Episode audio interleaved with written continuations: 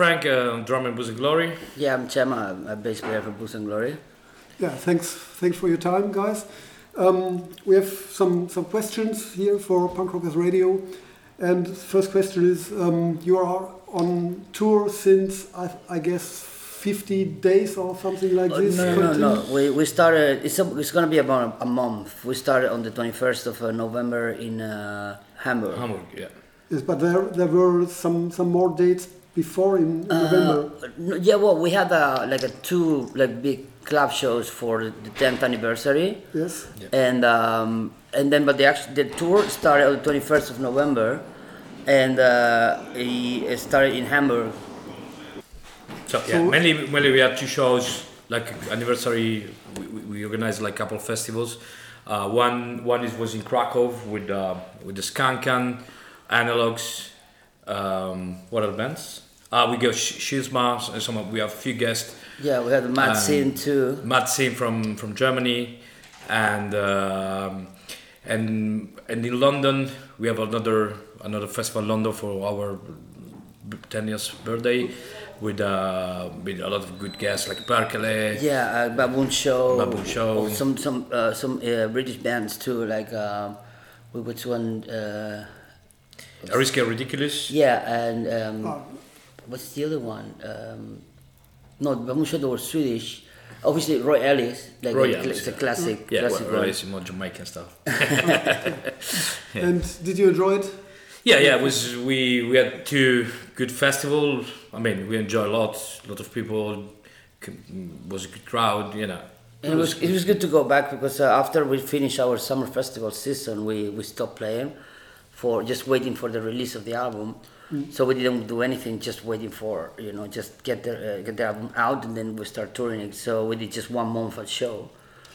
Yeah. So one one show per month, sorry, which is actually quite rare for us. We we play way more often. Yeah, we take a breath like uh, after you know all this year because we tour a lot this year. Yes. We yeah, we start touring. Um, I mean, January we had like a big show in Poland, in Warsaw. Then um, then we joined in a Persistence tour with Sick of It, a lot of Arco bands, and then we joined in a uh, St. Patrick tour with Dropkick Murphys in February, March, in the US. So we go like five weeks all around America. So it was. So how many dates did you have this year? Uh, well, more or less around 100 gigs. something like that. Yeah, That's that's a lot. that's an average for us normally. You know. Yeah, every every year is around 100 gigs. Every year. Yeah, this. I mean, for touring band, I mean, full time full time band is like a That's a normal. normal job. Yeah, normal job. So- we hope to play more, even more. Um, so uh, when when did you came into the band? Uh, well, uh, Frank was first. I joined the band in the um, end uh, 2015, and because um, I met Booze Glory first time, I was doing video for them. I did the first video, second video, and then we, you know, we, we became friends.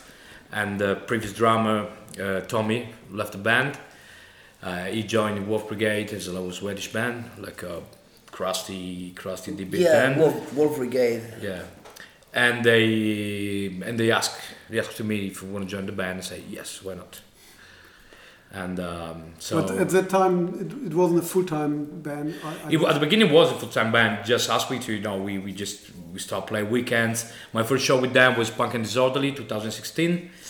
And um and after that we have just some some festivals, few shows, and then the end of the year we decide to, to, to you know to try this full time band. So in 2017 we start we start the band as full time. So we start play we start touring March. With the chapter four, right? Yeah, with the chapter four album. We start touring March till till now, more or less. Yeah. Yeah, and at some point in uh, in uh, 2017, I, I actually I, I joined the band as tour manager in Mexico for a few dates, and uh, after that I was on, on tour with my old band. I, I was touring with Total Chaos at the time, and um, they needed a, a, bass player for one show, and so the, Frank called me. I was finishing my tour with Total Chaos. I was actually on my way back home, and uh, he called me, say, "Hey, can you do one more show for us?" And I was like, "Okay." I just finished finished two months tour, so I didn't really want to do any more shows. But I'm like, okay, uh, fuck it, I'm gonna just do this one more show to play Spirit Festival. You know, Spirit Festival Yeah. near Berlin.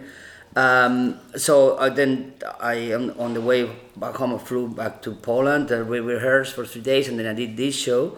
And then after, well, on, on that before that show, right at uh, uh, on the Spirit Festival, the, the band asked me if I wanted to do this for full time. So I'm like, okay, yeah, I want to try it with with this guy. So I actually step out from Total Chaos and into Booze and Glory in September 2017, and yeah, we barely stopped since then, basically, you know. And any regrets about it? Uh, not really. Actually, I'm, I'm quite happy with what we're doing now. You know, it's uh, actually Total Chaos is a great band, but they don't tour full time. You know, they, this year they do because they're doing the f- uh, 31st anniversary, so they're super busy. But the, the, the years before I was with them, they also did three, four months. So after this, I had to come back to my normal job, and I kind of hated that. You know, I prefer to be just like, playing one thing. It's like if I do music, I do music. You know, so I don't need to go shift, shift, shifting back and forwards to you know to different jobs. So I have no no regrets at all, basically. Okay. And um, the feedback to the to the new album, I, I like it very much. But what what other other people, especially the, the die-hard fans from the beginning, Well, well, we all we have like some diehard fans that love the album. Some fans don't. I mean, they know. I mean, the, the you know the the. the the old school, the old school skinhead, few of them. I mean, they just into oi music. That they just like oi. There's You some, know, some of these guys, they, they, all, they, Yeah. they for them, they will only listen the like three albums, same finance for the rest of their lives, basically. You know. Yeah, So it's very difficult to convince these people in- Rejects, into uh, yeah, in- in- into new music. You know. What I yeah, mean? It's- yeah, exactly. This kind of so we, for us, I mean, we, I mean, in the band, uh, I, never Biskin. I always, always into hardcore scene. He was in the punk scene. Khan was in the metal scene before. Yeah, Mark was was the the, the, the only skinhead in the in the band. So also we are kind of musicians, so we, we come from different experience. Yeah, we and we, we, we built you know this band in, in, in different way. We, I mean we we we still playing a lot of I mean street punk song. Uh, Hurricane has got a lot of street punk song, but we add some something more like a piano. We try to do something something different like as a musician. I mean I don't care. I mean I. I'm interested to, to, to record an album like uh, Cockney Region 90, 1985. I love Cockney Reject, but um, you know we are nearly in 2020, so music evolves, and uh, and this time which is we choose like a, to, to record in different studio with Matthias from Milan Collin, and before we uh, we we recorded also in we were recording uh, all the time in um, in London. Pat Collier from Vibrators. Pat, yeah, Pat, Pat from Vibrators. He's a good guy, really good studio, but we, we did, I mean, step up, you know, and um, and I mean, I, I think I think this album is uh, is my, my favorite in the Booze and Glory, and uh, It's definitely the technical. The technical is the best album. technically, the- but also like a, like a, s- about also songwriting. I mean, Yeah, we put a lot of uh, put a lot of time and, and effort in the in the, the band. You can see that now we're playing better. You know, I mean the band, every, every the members, they they have better, better, better, mem- better technical members. Uh, uh, but, but, but uh, basically about the feedback is just uh, it's a little bit of uh, divided. You know, some even like some people they they, they kind of don't like it, but they appreciate it, and some people they, they just they just turn. They just close their eyes and their ears to the music. Say, no, I don't want to listen to this. This is not the band. this is not Yeah. Music glory anymore. Exactly, and they, they refuse to fucking understand the new music, which I think is a mistake because I mean these guys they're not even musicians, so they don't know how difficult it is to pr- produce a new idea and to come with a new music, to fresh music. Is to, to compose this. It, takes a lot of time and a, a lot of inspiration, and you know, to, to- you know, it's difficult to just create. I can copy, I can copy myself forever. That to create something new is so dif- so difficult. So if these people they were understood a little bit more about music, about what we really do, they would even if they don't like it, they will appreciate it more. Not just go purely into I hate this. You know what I mean? So Yeah, because mainly, mainly the, you know, the, the early fans of and Glory is more like into the football, drinking beers, and now also also we change a lot of think about lyrics. So we are most not politics because we, we, we never turn into politics, but more social Yeah, social stuff, thing. Because you know? in, in these days a lot of things is happening. You know, Yes, so so the, the opener song of the album is um, "Never Again." never again. Yes. So it's it's um, it's a in my my eyes it's a political song because it's Yeah. so Yeah. so, I mean, it's, so- it's not too extra, it's not like super political, like you know. But we, we have a like a like a political idea there, and it's also, social idea. So we, which is like go against the the, the uh, nationalistic, the, the bad hatred, nationalism, and the racism, you know, and the fascism too, because it's this, this that's, that's what is protecting. The, the, the problem of the society. The society is sick, and the fascism is protecting the, the society. Mm. So we're going against the people that they're actually hurting everybody. Right, before we play the next song, I want to double check that every one of you playing the same team as us.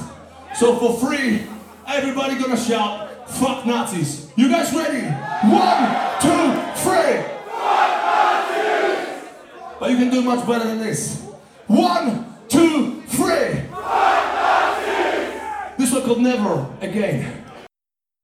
so is it um, um, a- a sign that you put it as an opener song, or Yeah, is it just just um, Well, it's, it's uh, well, it's, it's it's not it's not about just about the lyrics. It's also about the, the, the concept of the album. I mean, the song is more more like fast and you know aggressive. So it's good to start with something like a punch in the face. You know, it's kind of this kind of Yeah, our idea. also it's the thing of the message too, because the Yeah. things are changing for Yeah, both- both. You know, it's, it's a bit of both. And obviously, also the tempo of the song. There's, there's two fast songs in this tempo. Uh, it's uh, "Live It Up" and "Never Again." Yeah, one is more like personal things Yeah. about like you know, and the other one is more social. Yeah. Anyway, we we put. I mean, in my opinion, we put this song more for for like like because we it's one of our favorite songs in the album. So we put like a, and and an, an old song of, of Booze and Glories, uh, England will never change. Um, but now we got the Brexit, and it's uh, I think there is no no way back right now. So what do we think will change in, in England? Ah, well, I no idea. I think I think I'm I'm I'm not really into into these things because I, I was living in England when I was 18, and anyway the the, the thing changed all the time, and I mean I don't know what's happening with this Brexit. I mean, Well, I think have it's a, have a closer idea because I'm still living in, in yeah, London, maybe right? you can Yeah. explain Spanish. the thing is like uh, what what they're doing with Brexit is, is a total fuck up basically you know they just now uh, there's a lot of things that happened that's why they wanted to be out from the European Union because now they wanted to get closer to America which America now is becoming the more conservative with, under Donald Trump basically so they want to be more into the conservative and uh, European they're still conservative because Europe is still, you know, a fuck up too. But uh, there are more rules, uh, more regulations, and America is is cutting all these things just to put them into their plate. It's a, they put in a silver plate for the people there, basically for the rich people. And UK, under conservative, what they're doing is cutting all the, the social welfare. They, they're cutting up the poor and they're giving to the rich because they, uh, they, now the uh, UK is actually you have a lot of offshore problems, you know, and a lot of the, the a lot of the companies that work in UK, he, he chose UK because they're given like a almost zero cuts, you know, mm. of the taxes. So basically, it was it was a paradise for, for like rich people and, and like big companies, and and the UK, European Union started to tell them tell them to they need to put more regulations, and then since that minute they they want to out because they don't want to stop with being a paradise for, for rich people basically. And then that's what the, the, under the conservative uh, government that's what they start moving all the all the strings just to get uh, UK out of uh, keep keep being a paradise for rich people basically you know Yeah, but there's the same time for English people is like the message of finally we we got our country back. Oh, yeah, but you know this that's- this that's- is bullshit behind all Exactly. these things. That's the know? lies that they give it to the to the normal the normal British guy. They, they give in the sense that they, they they this is that's why we sometimes we don't like this like uh, stupid nationalist thing because being a- being nationalist in essence is not a bad thing like you like your land you know or your culture or whatever but this thing oh yeah you know you're just so British or so German or something like when the actual government is, is sucking your life off you know, and it's giving you almost nothing, and then they, they give you a false sensation that, that you are part of it when you are not. You, the only the only thing that you do is give them money give them money, and that's it. And then they give you that, that the British people they think that they're gonna because the Brexit they're gonna get back to England. No, the rich people are gonna go back to England. They're gonna get even more fucked, you know.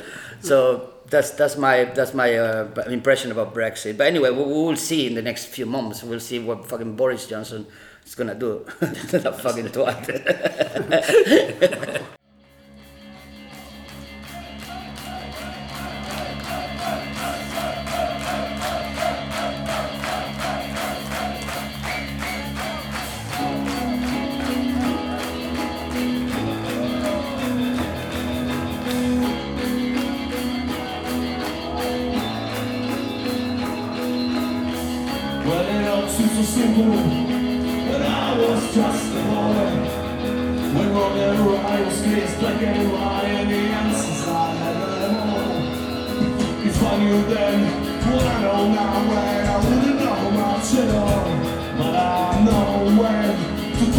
stand and how to raise from the fall. Cause I know I can't win, I but just the way I.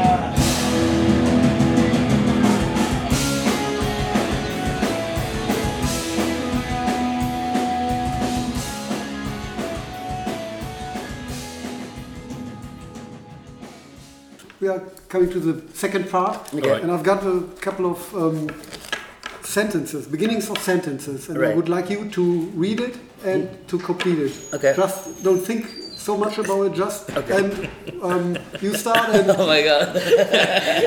He's got a funny story. Okay. you start and then you go go. Okay, well, the, the worst place to wake up after a hangover is uh, probably a drunk tank. I had a bad experience in Katowice. Uh, I got caught by the coppers and I didn't even remember. So I woke up in a, in a drunk tank and I, did, and I didn't know I was there, right? So I was tied up to a bed. They took my shirt off, so I was like fucking like, you know, face down in a bed and just like tied down. So I didn't know what it was, and I thought I was getting kidnapped or something. So basically, I broke, I broke, I broke uh, from from the from the ties, and I broke a window, and I escaped from the drunk tank. And then I got caught by the police, beaten up, and put it back, and then almost almost got, got, got escaped again. I was ready to fight the guards, everybody, and then Frank and uh, Mark they came and rescued me. they paid the fine. I say, mate, you're in a drunk tank. So I didn't even know. But anyway, probably it's the worst place to. On tour, I ate most. Well, uh, there's not many things I had when I'm on tour because tour for us is like have a good good times. Uh, you know, sometimes uh, the, the, the most thing in this tour I had most is uh, our uh, keyboard player snoring all the time. okay, the snoring, the snoring situation, right? snoring situation. Okay. And uh, yeah, that's it. when I'm down, uh, when I'm down, I try to. I, I, actually, I sleep a lot. So when I kind of like tired or down or kind of depressed or whatever, I just try to sleep. I eat and sleep, and then uh, when I wake up, I feel better. You know, it's just that's what I do. Just keep it. qu- Let's make it quicker because this is a lot of fucking questions here. I hope So, it's not. so, so you don't have to do them all. there were some people who did it. Uh, but yeah. were Oh, okay, well, we do uh, some of it or whatever. Yes, it is. yes. Is one fighting for? Well, there's many things you can you know you can fight for, but uh, I mean, for us we fight for for I mean for we, my my my thing is like fight for like a justice, you know, like like good things, like equality. That's that's my thing. Uh, I mean, I, I know. I mean, in my opinion, I don't care about fighting about any any other shit or something I belong to. You know. Yeah, that's it. The most hated question in an interview is this is the most hated question in an interview. That's, that's, that was easy, very easy. Next. I don't know. What was the last Uh, yeah. time, the, the last time you did something for the first time? Was? Yeah, it was like a um, stage dive in a tour bus. Oh yeah, yeah, that's Any, any pictures Yeah. of it? yeah, because a few video, we, we start, we start, you know, we after after a show during, you know, during the night we had a party in a, in a tour bus, and we start putting some hardcore music. We start like moshing, uh, stage dive, you know, from from the table. You know, it was, it was, it was a great part. Yeah. Our driver loved it. I guess. okay, that's for me. I'm not good in. Um, well, actually, I'm not good. In, I'm not good in many things, but uh, I'm getting better now in, in uh, keeping my time because you know something is typical with the Spanish people. We always like kind of late, you know.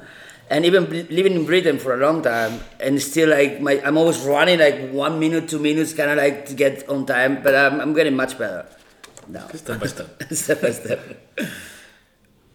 So we take one more and then we come to the third part. Okay. Okay. Being drunken is drink every day. Well, these guys, they fucking drink a bottle or two a bottle of whiskey a night. So for them, being drunk is normal, I guess. well, playing booze and glory for fuck's sake. you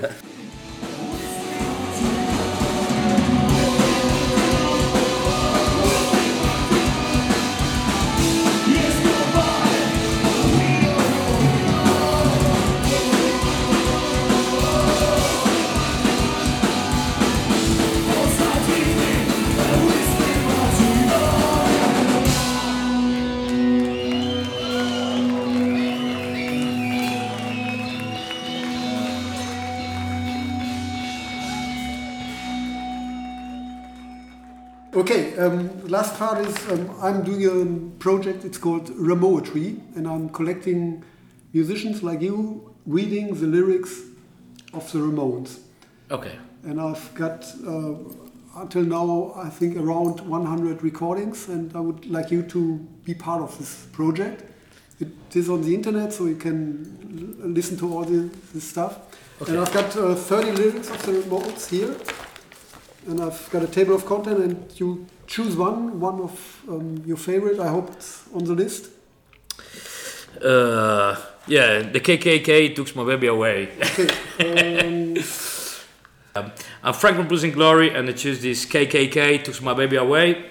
She went away from a holiday, say she's going to LA, but she's never got that. She's never got that. She's never got that. They say the KKK took my baby away. They took her away, away from me. They take the KKK took my baby away. They took her away, away from me. No, I don't know where's my baby. I can sing it. no, because it's much easier for no, me. that- that's, a, that's a challenge. No, no singing, just reading. Ah, yeah, Ah, that's no. I don't know where my baby can be. They took it from me. They cou- they took it from me. I don't know where my baby can be. They took it from me. They took it from me. Ringing, ringing, ringing up the president, and they find out where my baby went. Ringing, ringing, ring me ring me up the FBI, and they found out if my baby is alive. Yeah, yeah, yeah. She went away from the holidays. The KKK took my baby away.